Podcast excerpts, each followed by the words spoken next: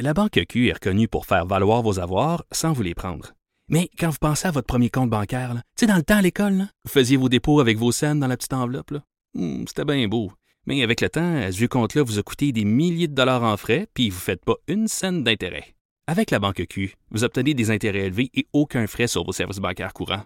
Autrement dit, ça fait pas mal plus de scènes dans votre enveloppe, ça. Banque Q, faites valoir vos avoirs. Visitez banqueq.ca pour en savoir plus. Cube Radio. Acteur majeur de la scène politique au Québec. Il analyse la politique et sépare les faits des rumeurs. Trudeau le midi. Bon midi à tous, bienvenue dans Trudeau le midi à Cube Radio. Mon nom est Jonathan Trudeau, content de vous savoir à l'écoute. On est ensemble pour les 60 prochaines minutes. Aujourd'hui, on est vendredi le 14 décembre et euh, c'est la dernière journée de la COP 24 qui se déroulait depuis le 3 décembre dernier euh, en Pologne. Vous savez, au Québec, on parle beaucoup d'environnement, on parle des changements climatiques, mais il y a toujours une espèce de sauce politique qui devient un peu fatigante. On a de la misère à départager le vrai du faux, la partisanerie de l'objectivité. Et je lisais un peu plus tôt cette semaine un article qui m'a beaucoup euh, interpellé sur les changements climatiques en Arctique. Parce qu'on parle de changements climatiques ici au Québec. Bon, ah, on a eu un été plus chaud. Ah, ben non, mais finalement, l'hiver est froid. Ça doit pas être vrai. On dirait que les exemples concrets on a peut-être un peu de la misère à les percevoir, à les comprendre, alors que ce qui se passe en Arctique est fort, fort, fort préoccupant.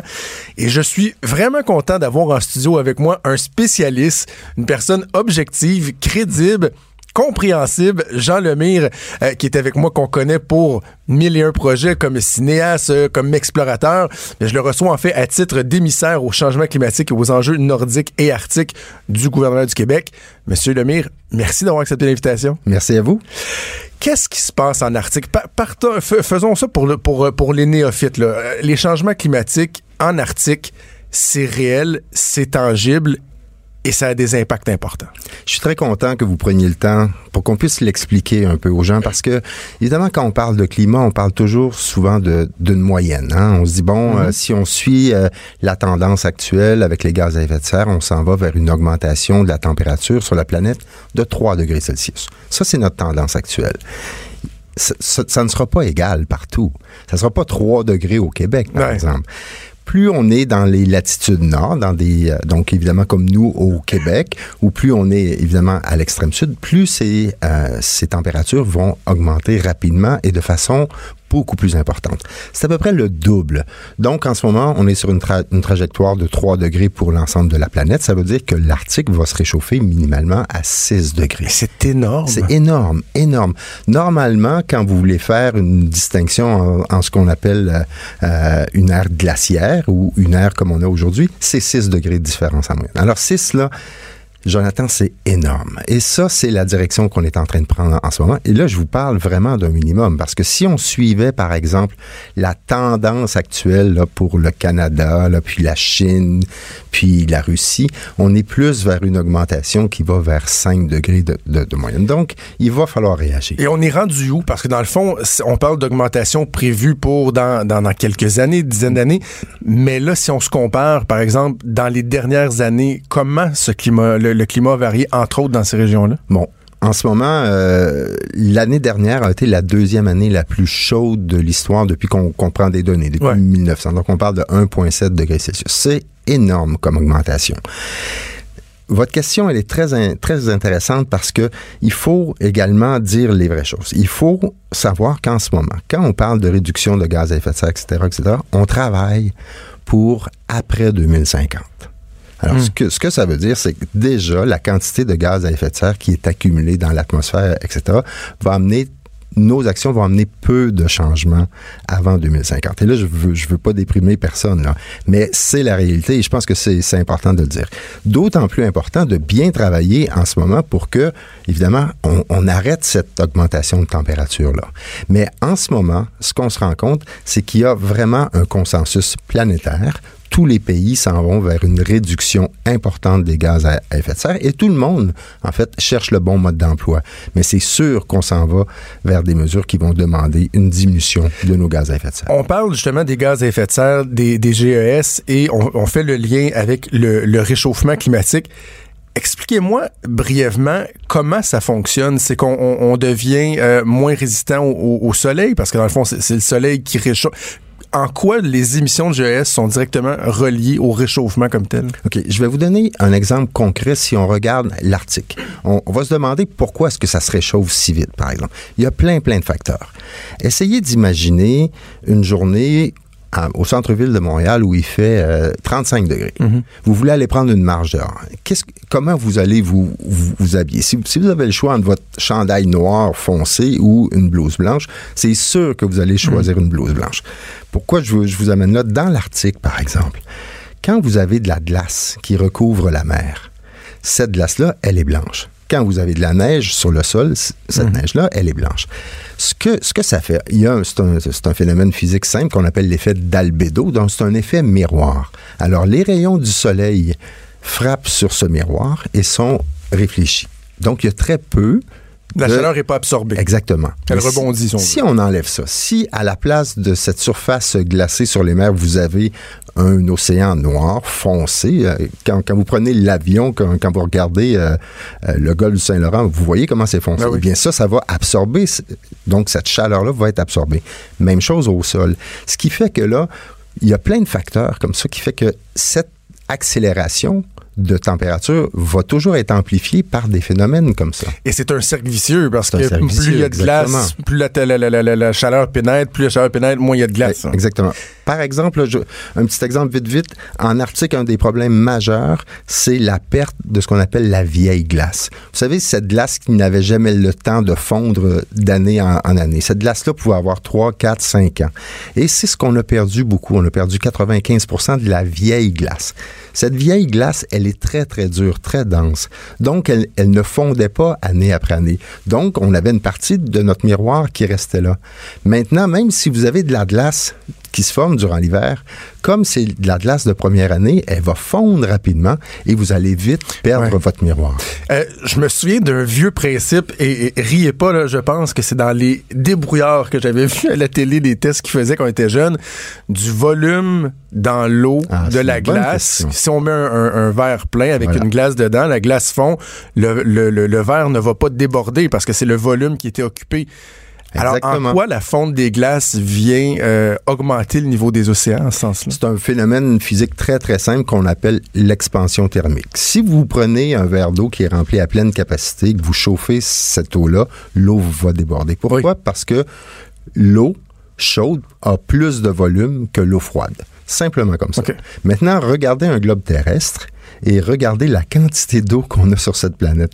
Si cette eau-là euh, se réchauffe, elle va prendre de l'expansion, d'où évidemment les problèmes d'érosion côtière, par exemple. C'est un phénomène extrêmement simple. Si vous chauffez l'eau, elle prend plus de place. Si vous avez de la glace de mer qui fond, ça va rien changer sur le volume.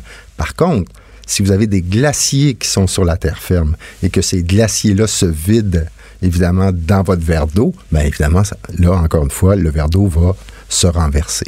Donc, deux phénomènes différents. La glace de mer qui ne change pas, je dirais, la volumétrie de nos océans et évidemment la glace de terre qui, elle, arrive dans la mer qui va bien sûr augmenter. Il y a toute la, pardon, la question du débalancement de nos écosystèmes euh, qui est extrêmement complexe. C'est de savoir, par exemple, que, et, et, là, je, je, je, je dis peut-être n'importe quoi, mais si on, les ours polaires disparaissent, ben, ce que eux mangeaient, on descend dans, dans, dans, la chaîne et ça finit par avoir des impacts sur tout le monde, sur notre écosystème en général.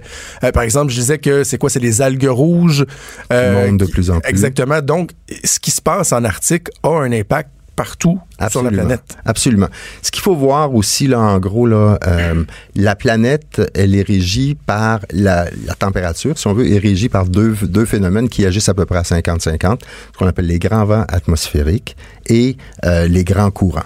Alors, c'est sûr que si, euh, si on prend les grands courants, par exemple, de la façon dont, dont ça fonctionne, comment il y a une circulation d'eau qui fait le tour de la mhm. planète et qui va influencer vraiment tous les continents, c'est par une différence de densité. Donc, si vous avez de l'eau plus froide, elle va être au fond, de l'eau plus chaude, elle va être sur le dessus. Quand vous venez changer cette densité-là en changeant la température ou en mettant plus d'eau douce dans de l'eau salée, donc la glace de terre qui arrive dans l'eau, vous allez changer la densité et vous allez venir changer ce moteur qui fait bouger tous les courants. Et là, vous allez avoir des, des retombées directes peu importe où vous êtes sur la planète. Ne serait-ce que pour le climat, des réglementations du climat, les tempêtes, les Je sais que c'est un peu complexe, là, mais, mais en même temps, tout ce phénomène euh, fait que, évidemment, ce qu'on se rend compte, c'est que la frontière de l'Arctique monte de plus en plus rapidement. Par exemple, nous, on a observé sur le terrain euh, certaines sortes de, de, poissons qui devaient être là, comme la morue arctique, par exemple, qui est remplacée de plus en plus par des poissons qui sont normalement dans la région de Terre-Neuve. On mhm. pense au Caplan ou au Lançon. Ces poissons-là n'étaient pas dans l'Arctique. Alors là, évidemment, l'arrivée de ces poissons au niveau de la chaîne alimentaire va venir tout bousculer, en fait, cet équilibre-là. Et vous l'avez très bien dit, on fait partie d'un tout. On fait partie de cette chaîne alimentaire-là. On fait partie de ces écosystèmes. Et donc, si on ne se méfie pas de ces changements majeurs, bien évidemment, tout cela aura des impacts sur nous aussi. Bon, alors arrivons à ce qu'on peut faire justement pour, euh, pour changer ça. Vous arrivez tout juste, vous êtes arrivé hier soir euh, de la Pologne, vous étiez pour euh, la COP 24. Est-ce qu'on arrive à concrètement changer les choses là-bas? Est-ce qu'on y va de, de, de vœux pieux? Est-ce que ça se traduit par des actions qui sont concrètes? D'abord, je tiens à dire, ça a été une excellente COP. Une excellente COP parce qu'on était dans ce qu'on appelle une COP technique. Et quand, quand, on est dans une COP technique, ça veut dire qu'on va travailler. Ça veut dire que les politiciens sont pas là pour prendre toute la place. Exactement. Donc, donc, ça a été une excellente COP. Euh, ce qu'on retrouve dans, dans ces COP-là, c'est évidemment des grandes orientations qui vont être prises par tous les pays sur la planète. Alors, ce qu'on est en train de voir là en ce moment avec cette COP6, c'est ce qu'on appelle le, mode d'emploi. Comment on va appliquer l'accord de Paris et comment on va s'assurer évidemment que que les comptes qu'on va rendre vont être les euh, vont être établis sur les mêmes barèmes pour tout le monde. Si nous, on dit, par exemple, qu'au Québec, on a, on a diminué de X milliers de tonnes, ben, il faut être sûr qu'en Arabie saoudite, s'ils font le rapport, on a les mêmes façons de, de, de, comptabiliser. De... En ce moment, ce qu'on se rend compte, euh, c'était le thème de, de, la COP surtout, c'est qu'on sait qu'il y aura des mesures, évidemment, pour euh, diminuer nos gaz à effet de serre, et il y a une notion qui est relativement récente, mais qui fait vraiment son, son chemin et qui, selon moi, est très importante, c'est la notion de juste transition ou de transition juste. Oui. Qu'est-ce que ça veut dire, ça? Alors, on veut être sûr que... Ça veut dire gilet jaune. Oui, c'est ça, exactement. quand, quand on va prendre des mesures hein, pour, euh, pour euh, diminuer nos gaz à effet de serre, on, on va être sûr qu'il n'y a personne qui va être laissé derrière. Que, par exemple, c'est pas vrai qu'on va pouvoir appliquer des règles qui s'appliquent à tout le monde mhm. nécessairement. Donc, il va falloir être sûr que ceux qui sont plus défavorisés, par exemple, ne seront pas oubliés dans, dans ces mesures-là. Parce que, tu sais, c'est sûr que vous et moi, si on veut faire notre part, on peut bien acheter une, voiture électrique. C'est pas le cas pour tout le monde. Mhm. Alors, comment est-ce qu'on fait des règles qui vont, euh, qui vont tenir compte de, un, de notre territoire, parce que, évidemment, on a un vaste territoire, il y a des gens en région, euh, et comment est-ce qu'on va s'assurer que personne n'est laissé derrière? Et ça, c'est une, une notion très importante qui est en train de se développer à travers tous les pays. Et euh, donc, il y a beaucoup de discussions en, ce moment là-dessus. Est-ce qu'il y a une préoccupation pour le, réalisme des, des, objectifs? Parce que justement, on a l'impression que ce qui fait que des fois, il, peut y avoir une révolte comme on a connu en, France, c'est qu'on en demande beaucoup aux gens et on a l'impression que ça relève presque de l'utopie, les objectifs qu'on se fixe. Par exemple, comme au Québec, euh, on est loin des objectifs qu'on voulait atteindre pour 2020. Et là, les gens disent, ouais, mais essayons peut-être d'être plus réalistes. Mais là, je voyais qu'à la COP, on a dit qu'il faudrait même augmenter les objectifs, là, 50 de, de, de, de, réduction de nos GS. Est-ce que c'est réaliste? Est-ce qu'on sait qu'on est capable d'y arriver sans tout virer sans dessus-dessous? Ben, en fait, votre question est tellement bonne, elle répond à ce besoin d'installer cette notion de transition juste. Parce que on n'a pas le choix. On va être obligé, évidemment, de faire des efforts supplémentaires. En ce moment, si on respecte l'accord de Paris, on s'en va vers 3, 3, degrés. On sait que 3 degrés, pour nous, ça veut dire beaucoup plus pour le Québec. On ne peut pas se permettre ça. Donc, scientifiquement, il va falloir faire plus. Avant de faire plus, soyons sûrs que les règles qu'on va mettre en place sont des règles qui vont tenir compte de notre réalité et qui, encore une fois, ne laisseront personne derrière. Et je suis très content de voir que les pays se sont euh, concentrés sur cette, euh, sur cette façon de faire. Parce que on est dans une situation où euh, on n'est pas tous au même niveau. Hein. Il, y a, des gens qui sont très, très sensibilisés par ça, d'autres qui, qui le sont moins. On veut juste être certain que cette transition-là, elle se fasse avec tout le monde, avec monsieur et madame tout le monde, avec les entreprises. On a besoin mhm. évidemment de, des euh, entreprises. Et moi, je travaille beaucoup, par exemple, avec les pays plus euh, défavorisés. Alors, eux, évidemment, ils veulent être, ils veulent faire partie de, la solution, mais ils n'ont pas les mêmes moyens que nous. Donc, s'assurer, encore une fois, qu'on va trouver une façon de faire qui va, qui devra être rapide parce qu'on n'a pas beaucoup de temps, mais qui devra tenir compte des réalités de tout le monde. Qu'est-ce qui est le plus euh, prometteur pour atteindre nos objectifs, pour réduire les GES? Est-ce que c'est de d'en faire euh, moins, de, de, de moins polluer, moins consommer, ou de mieux le faire? Tu sais, les développements de la technologie, il y a beaucoup de gens qui disent, par exemple, faut pas opposer économie à environnement parce que mhm. justement, on peut euh, innover, faire du développement euh, pour mieux faire. Donc, est-ce, que c'est un équilibre qu'on doit atteindre, c'est-à-dire entre moins polluer ou mieux consommer, mieux développer nos, outils technologiques et tout? Je pense que il y a un peu de tout. Euh, la technologie va nous aider, mais elle ne sauvera. On va être obligé de faire notre part aussi. Euh, moi, je pense qu'on est rendu à une autre étape. Et euh, là, vous allez trouver que ma réponse est un peu dans, dans le champ gauche, mais je pense qu'on a besoin également de d'établir euh, un nouveau euh, contrat social. je pense que ce qu'on doit viser, c'est un projet de société. Et peut-être enlever un peu le focus juste changement climatique, changement mhm. climatique.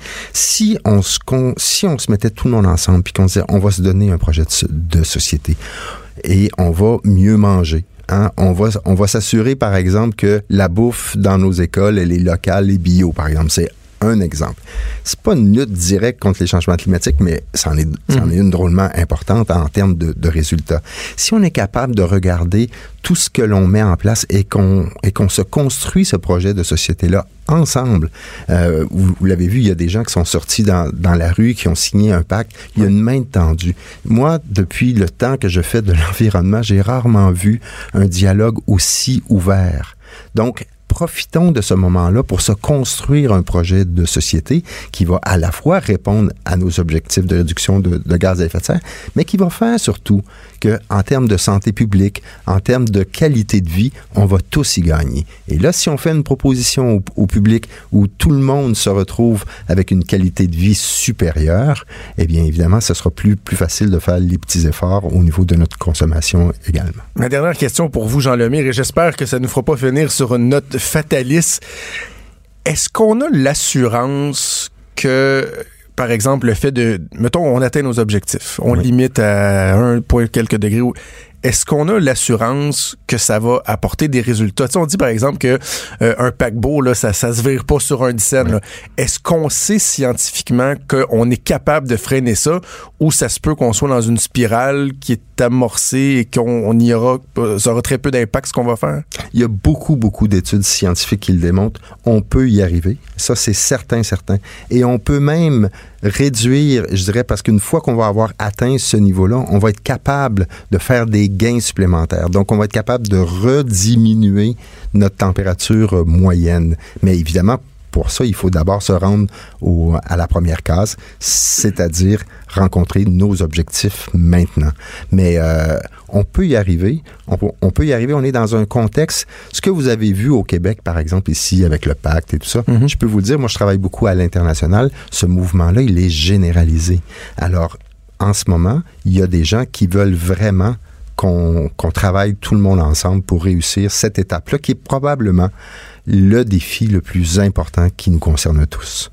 Merci vraiment d'avoir pris le temps. Vous êtes fort occupé. Vous venez tout juste de revenir de la Pologne. J'apprécie et, et j'aimais le souhait qu'on retire un peu dans l'espace public, qu'on retire tout ce débat-là de la main des politiciens. Oui, les politiciens doivent agir, ils ont le pouvoir, mais de donner davantage de place aux gens qui ont un discours qui est objectif, qui est clair, qui est précis, qui est agréable à entendre comme le vôtre. Ben, moi, je trouve que l'environnement, dans tout le contexte politique, devrait être au-dessus de tout ça.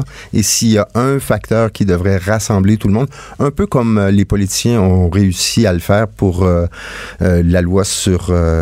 L'aide médicale à mourir. Exactement donc, il n'y a pas eu de partisanerie là-dedans. Je trouve que l'environnement est rendu là. On devrait tous faire ça. On y gagnerait tous. Trudeau, le midi. Joignez-vous à la discussion. Appelez ou textez. 187 Cube Radio. 1877 827 2346. J'ai adoré mon entrevue avec Jean Lemire. J'espère que vous avez euh, tout autant apprécié. C'est tellement agréable d'entendre quelqu'un qui a un discours clair. C'est pas évident de comprendre ça, les changements climatiques. Euh, et, et, donc, c'était, c'était fort intéressant. Et oui, oui, oui, oui, on peut avoir une sensibilité envers les changements climatiques et quand même vouloir un troisième lien ça se peut. Je pense qu'il y a moyen, il y a moyen d'atteindre un certain équilibre. Pardonnez-moi ma, ma, voix, hein, j'ai une voix plus FM qu'à l'habitude, mais c'était le, le, le, party de Noël de Cube hier. Je pense qu'on a eu beaucoup, beaucoup de plaisir. Et c'est le fun de voir aussi comment, euh, dans le temps, la, la, la, la, façon de faire des entreprises pour les parties de Noël, ça a beaucoup évolué. Les entreprises qui sont beaucoup plus responsables qu'avant. Il fut une époque où les parties de Noël, c'était bar open, puis euh, les, les, les, employeurs laissaient les, les, employés repartir avec leur voiture. Non, les entreprises sont beaucoup plus responsables. Moi, j'ai vécu à l'époque euh, où j'étais euh, directeur des communications d'un certain aéroport dans la région de Québec. les parties de Noël, c'était c'était ça. C'était bar open. Euh, il y avait beaucoup, beaucoup de potins le lendemain matin. Euh, les manteau, il y avait beaucoup d'activités là-dedans. Et là, un moment donné, on a dit, wow, on a, on a une certaine responsabilité comme employeur que ce soit pas le char. Alors, t'es obligé de vous dire que Cube Radio est très responsable. Pas un Christy drink de payer, là.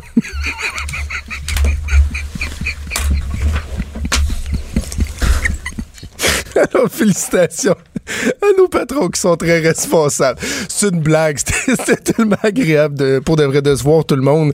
Euh, surtout que moi, je suis pas toujours à Montréal. Alors, euh, voilà très content. Une belle soirée. Désolé pour la petite voix un petit peu, un petit peu rauque. On dirait que je serais euh, plus à ma place de vous présenter de la musique, comme dans une bonne radio FM. je vais vous parler de la Chine un peu parce que ça prend, ça brasse beaucoup, beaucoup, beaucoup. Et c'est vraiment préoccupant ce qui se passe, les relations entre le Canada et la Chine. Imaginez, vous avez un, partenaire, un partenaire euh, commercial, euh, un des pays les plus importants du monde. Puis on dit souvent que le, pays le plus important, c'est les États-Unis. Je pense qu'on aura compris que dans la game mondiale au cours euh, des dernières années, tranquillement pas vite, il y a un changement qui est en train de s'opérer. Et le pays le plus fort, qui a le plus d'influence, ben, c'est évidemment la Chine. Là, imaginez, là, vous avez une histoire d'arrestation de la directrice de UA euh, demandée par les États-Unis. Et là, ça fait un conflit international. Les États-Unis qui nous demandent d'extrader la dame, la Chine qui veut qu'on la libère.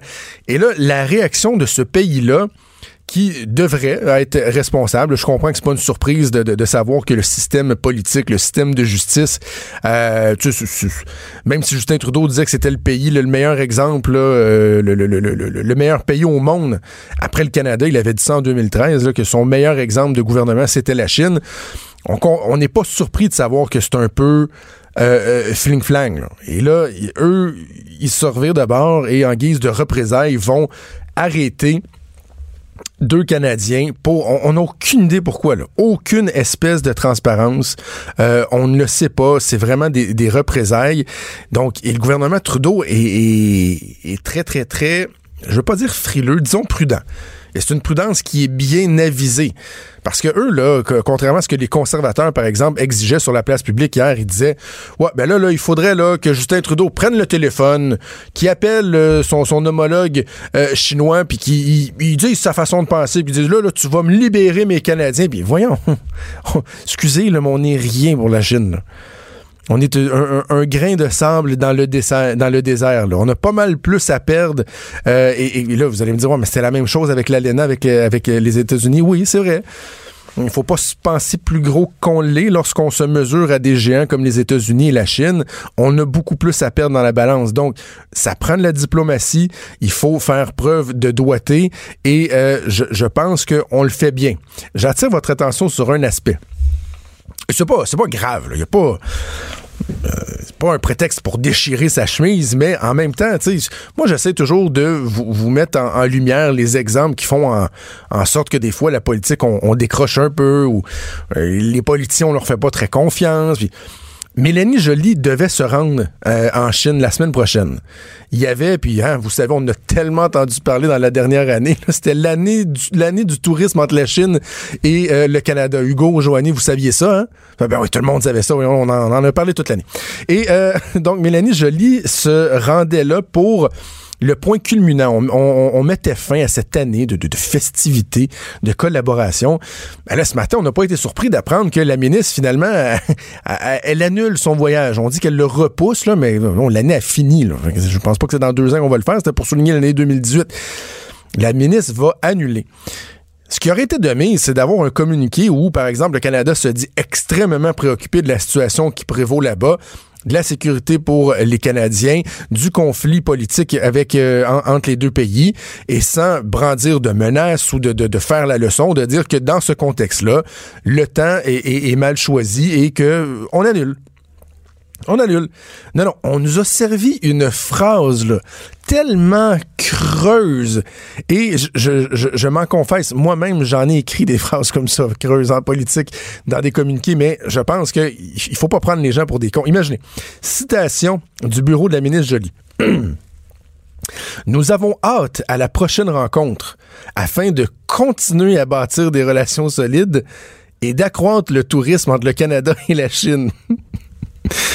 m'excuse, mais ils ont hâte d'y retourner. En ce moment, je pense pas. Je pense qu'il n'y a pas grand monde qui, qui, a hâte au gouvernement d'aller en Chine et, ils veulent continuer à bâtir des relations solides. Ils veulent continuer à bâtir des relations solides parce qu'ils sont tellement solides qu'au premier, au premier pépin, ils viennent arrêter des Canadiens dans leur pays ils les détiennent sans aucune espèce de raison, sans aucune justification, juste pour faire des menaces, pour faire chier son homologue. Et ça, c'est des relations solides. Puis accroître le tourisme entre le Canada et la Chine. Ça vous tente-tu, vous autres, d'y aller en Chine en ce moment? Moi, j'ai comme le feeling que la ministre elle-même, ça y tentait pas trop. Là. Tu vas y aller en Chine, puis tu sais pas si tu vas revenir.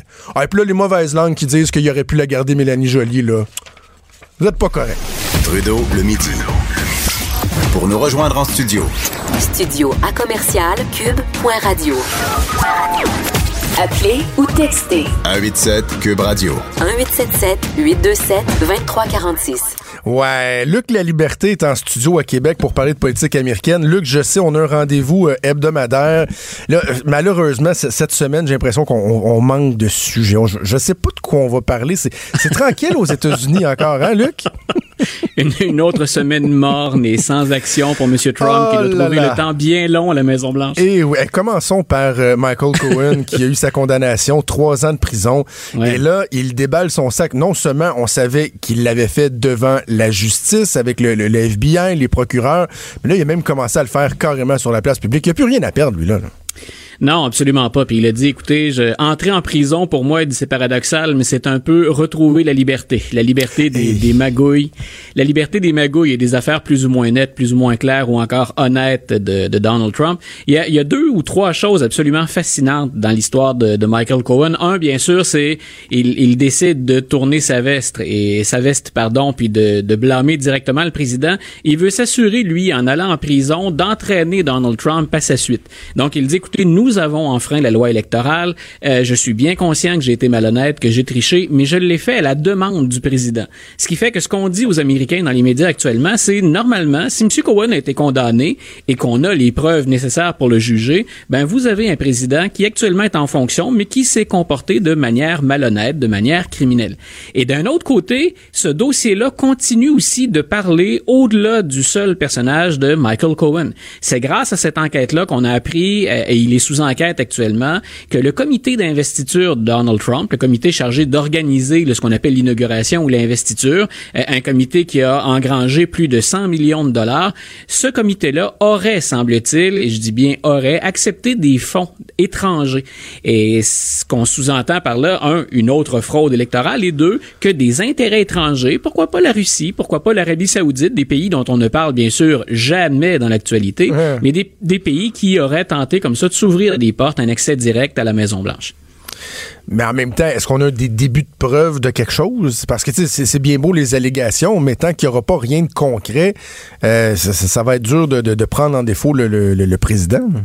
Ben voilà, l'idée c'est qu'on ce qu'on ce qui, ce qui ce qui fait que ça devient intéressant un, c'est-à-dire qu'il y a déjà des preuves, il y a des gens qui se retrouvent derrière les barreaux dont Michael Cohen, il y a des accusations, des gens qui ont plaidé coupables. Donc déjà ça on a ça en banque, mais ça fait longtemps qu'on dit on a très hâte bien sûr que M. Mueller dépose ce fameux rapport, mais que les autres tribunaux également finissent leurs travaux. Donc plus ça va, plus on avance, plus les nouvelles finalement, plus ça se précipite, en plus les nouvelles les mauvaises nouvelles se bousculent pour Donald Trump. Semaine, par exemple, non seulement on attend que son comité d'investiture est sous enquête, ça, ça veut dire que M. Mueller, quand le FBI est débarqué chez Michael Cohen, on a saisi non seulement des documents papier, disques durs, euh, on a saisi bien sûr le contenu de son ordinateur, mais on a saisi également des conversations téléphoniques. Et on s'attend à ce qu'il y ait des preuves pour le comité d'investiture, tout comme on apprenait, tout ça hein, se passe en périphérie, ça fait beaucoup de choses en même temps. On apprenait qu'il y a une espionne russe qui a plaidé coupable, elle a dit je complotais littéralement contre les États-Unis et entre autres je le faisais en compagnie, en compagnie de mon petit ami qui est un républicain. On tentait d'établir des liens avec la NRA. Et ce dont on se doute depuis un certain temps, c'est pas la première fois qu'on l'entend, c'est que la NRA aurait accepté illégalement, je dis bien encore une fois, aurait accepté illégalement des fonds russes pour investir ensuite dans la campagne de Donald Trump. Mais ça fait beaucoup, beaucoup de monde qui tourne autour du président, qui tourne autour de la campagne présidentielle, qui des gens qui n'ont pas les mains propres. Et on a souvent en commun soit l'Arabie saoudite, soit la Russie. on a l'impression que lorsque lorsqu'il vient le temps de parler des, de, l'aide étrangère, moi j'ai l'impression qu'on va avoir de la misère peut-être à, remonter directement jusqu'au président, alors que dans le cas de Michael Cohen, là c'est clair, c'est net et précis. Là. Lui il dit, moi j'ai eu ordre de faire ça, c'était pas légal ce qu'on a fait parce que c'est comme des contributions dans le fond à la campagne électorale. et ça, ça, ça peut lui faire mal, parce que là on le sait, il est directement impliqué là-dedans. là dedans et il y a aussi, euh, on en a moins parlé dans, dans les médias, mais c'est tout aussi important pour Donald Trump. Encore dans, dans, dans, le dossier de Michael Cohen, on a appris, parce que Michael Cohen disait, écoutez, on s'est entendu avec le fameux dossier de Stormy Daniels, mhm. mais également le cas de Mme McDougall, cette ancienne playmate de Playboy qui a une aventure avec Donald Trump. Et le, le National Enquirer a reconnu, en est venu à une entente avec le tribunal, avec le procureur, mais on a reconnu avoir payé à Mme McDougall 150 000 dollars pour ne pas publier son histoire pour ne pas nuire à la, candidature de M. Trump. C'est encore là une autre fraude électorale. Donc, on a finalement deux amis, parce que le, le, directeur du National Enquirer, c'est un ami personnel de M. Trump. On a M. Cohen, on a le National Enquirer qui reconnaissent avoir fraudé la loi électorale et favorisé comme ça l'élection de Donald Trump. Et c'est vraiment, ça c'est quelque chose, parce qu'on a un président qui euh, démolit les mainstream media, les médias de masse depuis des années. sais bon, c'est un travail de sap épouvantable qu'il fait.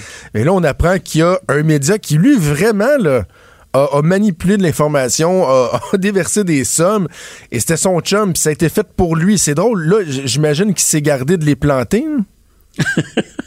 ça devient terriblement difficile là, quand, euh, quand M. Trump fait ça, mais euh, écoute, souvent on dit il n'y a, pas de, y a pas de fumée sans feu. Là, on a plus que, que de la fumée. On a carrément mis les mains dans le feu. Ce qui reste dans ces dossiers-là, c'est peut-on poursuivre actuellement le président pour ces dossiers-là? Et il y en a d'autres à venir. Il y a encore des décisions devant les tribunaux qui n'ont pas été rendues, entre autres pour l'hôtel Trump de Washington.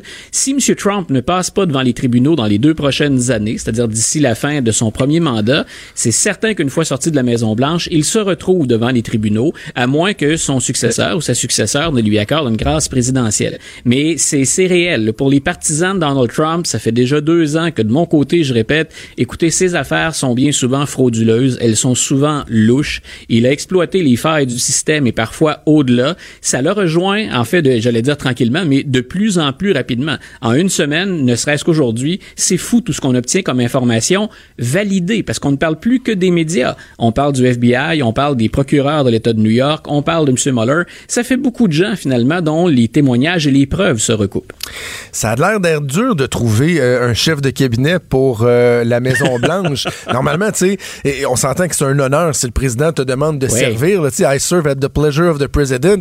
Mais là, on dirait qu'il n'y a pas personne que, que, ça, que, que ça leur tente. Et là, est-ce que tu crois la rumeur que Jared Kushner, le gendre, pourrait atterrir dans le bureau du chef de cabinet? Il y a deux rumeurs, Jonathan, et on n'a pas fini. Je le dis entre guillemets là, pour pas que les, nos auditeurs pensent que je ne prends pas ça au sérieux, mais on n'a pas fini de s'amuser. Euh, Jared Kushner, il est à deux mains dans les affaires personnelles de, de Donald Trump. Euh, il a géré, il a des relations particulièrement euh, difficiles, difficiles à expliquer avec l'Arabie Saoudite. Et les deux noms qui circulent actuellement comme chef de cabinet, c'est soit Jared Kushner, soit encore l'ancien gouverneur du New Jersey, Chris Christie. C'était la rumeur la plus solide ce matin. M. Trump qui rencontre Chris Christie.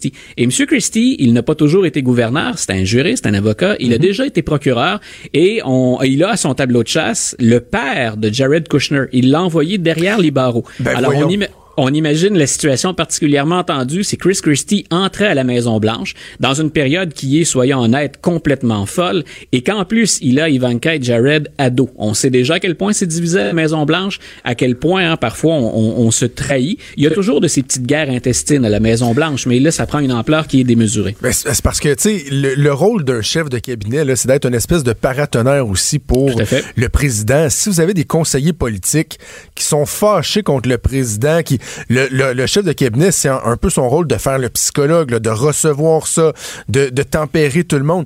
Mais là, toi, aurais-tu envie d'aller te confier à ton chef de cabinet sur ce que le président a fait quand tu sais que c'est son gendre, puis qu'en écoutant une game de football avec, euh, avec sa fille, il, va peut-être tout raconter? Ça n'a aucun espèce de bon sens de, bon sens de penser que Jared Kushner pourrait devenir son chef de cabinet mais j'expliquais que ça n'avait aucun bon sens depuis le début parce qu'Ivanka Trump, Jared Kushner, Donald Trump continuent à gérer leurs affaires. Donc, ce sont des hommes, des femmes d'affaires. Ils continuent à investir, à profiter des retombées. Déjà, ça, on avait un problème, on avait un sérieux conflit d'intérêts. Et là, en plus, la garde rapprochée du président, ce serait carrément sa famille. Euh, on, est, quand on parle de népotisme ou d'avantager sa famille, ses proches, on nage en plein népotisme actuellement. Mais ça fait déjà deux ans qu'on y baigne. Mais on se rend compte ces jours-ci à quel point c'est explosif, puis à la limite, ridicule. En une minute, parle-moi donc de Julian Castro qui songerait euh, à la présidentielle de 2020 pour les démocrates. Oui, ils sont deux frères, des jumeaux, Castro, Joaquin et, Julian. Ils sont originaires du Texas, deux hispanophones, des, des, racines hispanophones. Et Julian, la semaine, euh, début de la semaine, puis la semaine dernière, avait dit, écoutez, moi, je suis prêt à explorer une candidature pour 2020. C'est un jeune candidat, 44 ans. Il a déjà servi dans l'administration Obama. Il est perçu comme une vedette montante en politique depuis longtemps. Mais ce que je trouve intéressant, c'est qu'il a tout de suite fait appel au vote des hispanophones. Et on sait à quel point ils sont nombreux aux États-Unis, à quel point la question des migrants les touche directement. Je ne balayerai pas sa candidature du revers de, la main, loin de là. Il est un peu plus au centre dans le parti, mais assez progressiste pour plaire à la faction plus à gauche dans le parti. Peut-être un nom à garder euh, en réserve avec quatre ou cinq autres actuellement pour la campagne 2020. Et une qui sera pas, de toute façon, elle serait trop jeune pour 2020, mais qui fait de plus en plus parler d'elle, c'est Alexandria Ocasio-Cortez.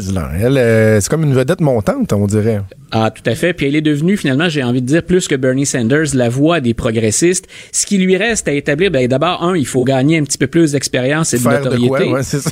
ouais, ben voilà, il y a, d'abord ça. Puis en plus, ben, on verra quelle va être la décision du Parti démocrate pour 2020.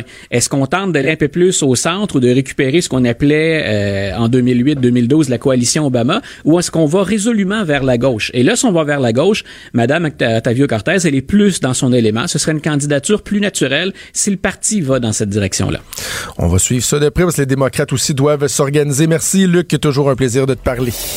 Trudeau, le sexe symbole de la politique. Ah, c'est Jonathan, pas Justin. Trudeau, le midi. Cube Radio. Comme à tous les vendredis, je finis la semaine avec mon ami Vincent Dessureau. Salut Vincent. Salut. on se voit. Ben oui. C'est le fun. C'est le fun. On a passé la soirée ensemble hier. Oui. Les partners in crime du beer pong. Oui, ben on a perdu. Contre, et, moi je l'ai dit à matin. Oui. contre Mario Dumont. Contre Mario Dumont et Alexandre. Donc, euh, mais Alexandre a fait, Mario sait avec qui faire équipe. Et euh, il a fait équipe avec un, jeune frais sorti de l'UCAM qui avait visiblement des disons, il, maîtrisait ce, jeu-là plus que. Ah, je pensais que tu allais dire qu'il maîtrisait l'art de manipuler les règlements. Euh, non, c'est nous. Pour, officiellement, c'est nous qui, qui a manipulé les. Ben non. Ben oui, oui. Ils ben avaient déjà gagné. Ben non, ils n'avaient rien gagné par tout. Ils ont rajouté des règlements. Quand tu fais tomber le cop au complet, ils ont gagné. Moi, j'ai. Ah, pour de vrai? J'ai protesté juste pour. Parce que je me suis gagner mon point. Puis, euh, mais officiellement, ils ont double gagné. Ah, ben voilà. on, on, sera pas dans d'autres choses. C'était pas au baby-foot non plus, hein? Non, effectivement. On a mangé une sincère. Ben, euh, juste parce que Mario a raconté qu'au baby-foot, il était excellent parce que lui, il va raconter son anecdote à sa place, mais il était, parti apprendre l'anglais au Massachusetts. Puis il dit, jouait contre une gang de latinos, je pense, qui clenchait, dit 11-0 pendant des semaines. Puis il dit, à la fin, j'étais comme à 11 à 2, je me trouvais super mauvais. Mais il dit, quand je suis revenu au Québec, ben là, je clenchais tout le monde. Je me rendais compte que je jouais contre des, des super puissances. Du monde qui, qui jouait probablement depuis qu'ils ont 3 ans. Fait dit, finalement, j'étais bon. Fait qu'il apprend, il a appris des affaires. C'est plate, le baby-foot. Moi, moi, je vois n'importe quoi, mais baby-foot, là. OK, ton premier sujet vraiment m'intéresse beaucoup. Des fois, quand, quand euh, Hugo, euh, notre collègue, m'envoie tes sujets, des fois, je me dis, il y a peut-être de l'autocorrect là-dedans. Il y a peut-être des erreurs de frappe. Et là, je me dis, est-ce que la question, le sujet, c'est vraiment, est-ce que les obèses devraient manger de la terre? Ben, c'est une réelle question. Euh, en fait, manger de la, Je répondrais oui, là, ça doit couper l'appétit, c'est quoi? Ouais, non. en fait, les, des chercheurs ont découvert qu'un type de glaise, donc de la glaise, de l'argile qu'on retrouve dans, dans, dans la terre, pourrait être la solution à la solution miracle à l'obésité. Euh, parce qu'il y a des, déjà des médicaments anti-obésité qui découpent fin ah, qui marchent toutes plein d'affaires qui marchent pas. Mais ce qui arrive avec la glaise c'est que quand tu euh, manges de la glaise avec ton repas puis là faites pas ça là. on parle on, a fait une étude. Il faut vraiment être clair là. commencez pas à manger euh, à creuser dans votre dans votre arrière-cour. Mais dans les tests préliminaires faits auprès de souris lorsque tu manges un peu de glaise, là. Juste une petite. Euh, ah, un trou normand. un, trou normand de glaise. un shooter de ben, glaise. La glaise, euh, non seulement attrape les molécules de gras qu'on retrouve dans ta poutine. Admettons, maintenant tu manges un petit peu de glaise, puis de poutine.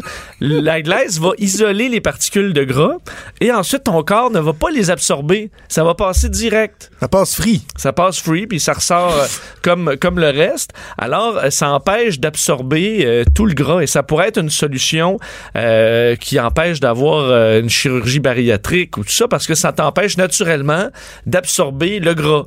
Euh, on dit par contre que c'est vraiment, on est au début des recherches. Ça veut pas dire que ça va se transmettre à l'humain directement parce que là on le fait avec des souris, mais les souris qui sont sur une diète graisseuse euh, semble bien répondre parce que c'était beaucoup plus efficace argileuse, que les... tu veux dire, pas euh, graisseuse, ben, argileuse. Non, c'est qu'ils sont sur une diète graisseuse, ils ah mangent beaucoup de gras, puis un peu d'argile et c'était plus efficace déjà que les médicaments euh, et on est capable de faire une version synthétique de la glaise qui est super une super glaiseuse puis là ça devient très efficace. Alors dans les prochaines années, ça pourrait arriver. Moi je, je, pratique l'alimentation cétogène donc pas de glucides c'est vrai. et une alimentation très grasse à la place. Là, tu ça. là, j'ai, j'ai perdu 20 livres en faisant ça. Fait qu'imagine si je faisais ça, plus 3-4 cuillerées à soupe de. de, de là, si ton but, ton affaire, c'est de manger du gras, mais que tu l'absorbes pas finalement, t'es mieux de juste pas manger. Ouais, mais tu sais ça, là. Ouais. mais d'ailleurs, il y a des vedettes qui font des cures à la glaise. Ça existe déjà. D'ailleurs, ah, son... Gwyneth Paltrow va se mettre là-dedans. C'est sûr que oui, mais euh, même Hippocrate avait écrit que dans la, Grèce antique, on utilisait des espèces de cures d'argile, mais c'est pas la même chose. Alors, commencez pas à faire tout ça, mais disons, c'est à surveiller. Euh, Jacinthe René vient d'écrire, elle fait dire qu'elle exploite le glaise, euh, avec ça. moi, je suis old school. Je pense encore que l'exercice et, une alimentation saine, sans trop manger peut plutôt t'empêcher de manger de la glaise. Mais bon, pour les autres, ceux qui passent pas comme toi, peut-être que dans quelques années, ce sera une solution. Euh, OK. Pourquoi papa euh, est moins sexiste maintenant, Vincent? Bon, c'est une, une bonne nouvelle. On va être dans les, euh, les, études scientifiques aujourd'hui parce que tu es, père d'une jeune fille. Ben oui. et est-ce que tu es devenu moins macho? Non. Non? Bon, ben ça va peut-être venir. Moi, je suis un macho rose. OK. C'est toujours ça. J'ai un côté très rose, mais très macho. C'est équilibré. Parce que la London School euh, of Economics a publié les, les résultats d'une, faut dire, une étude là, sur 20 euh, ans auprès de 5000 hommes, 6000 femmes. Alors, c'est quand même euh, quelque chose d'assez étendu. Et des gens qui ont des enfants en bas de 21 ans. Et ce qu'on se rend compte, c'est que lorsqu'on a vérifié des années sur des, par exemple, ta vision de la séparation homme-femme dans le couple. Est-ce que l'homme, c'est l'homme qui devrait amener l'argent à la maison? Est-ce que euh, la, la, la, job de la femme, c'est de faire le ménage et tout ça?